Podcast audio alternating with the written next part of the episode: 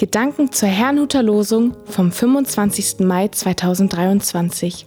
Der Losungstext aus Micha 5, Vers 1 lautet: Und du, Bethlehem, Ephrata, die du klein bist unter den Tausenden in Juda, aus dir soll mir der kommen, der in Israel Herr sei, dessen Ausgang von Anfang und von Ewigkeit Herr gewesen ist.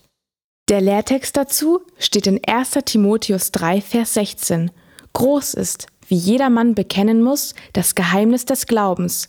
Er ist offenbart im Fleisch, gerechtfertigt im Geist, erschienen den Engeln, gepredigt den Heiden, geglaubt in der Welt, aufgenommen in die Herrlichkeit. Es spricht Pastor Hans-Peter Mumsen. Klein und doch groß. Im heutigen Losungswort kündigt der Prophet Micha einen besonderen Herrscher an. Die Stadt, in der er zur Welt kommt, ist zwar klein und unscheinbar, er selbst aber unvergleichlich groß.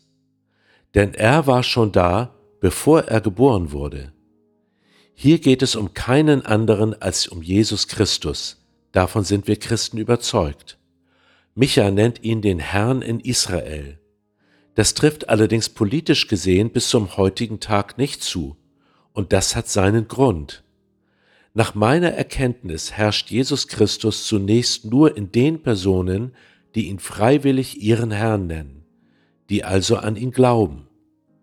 Leider hat sich in der Kirchengeschichte immer wieder der Irrtum eingeschlichen, Jesus Christus wolle bereits durch die Kirche politisch herrschen, was ich persönlich nicht denke. Im Lehrtext heißt es, geglaubt in der Welt und nicht erzwungen in der Welt. Deshalb meine ich, dass wir Christen wieder die Freiwilligkeit des Glaubens betonen müssen. Das macht Jesus nicht klein, als ob er um unsere Gunst werben müsste. Vielmehr macht es ihn groß, weil er sich niemanden aufzwingt.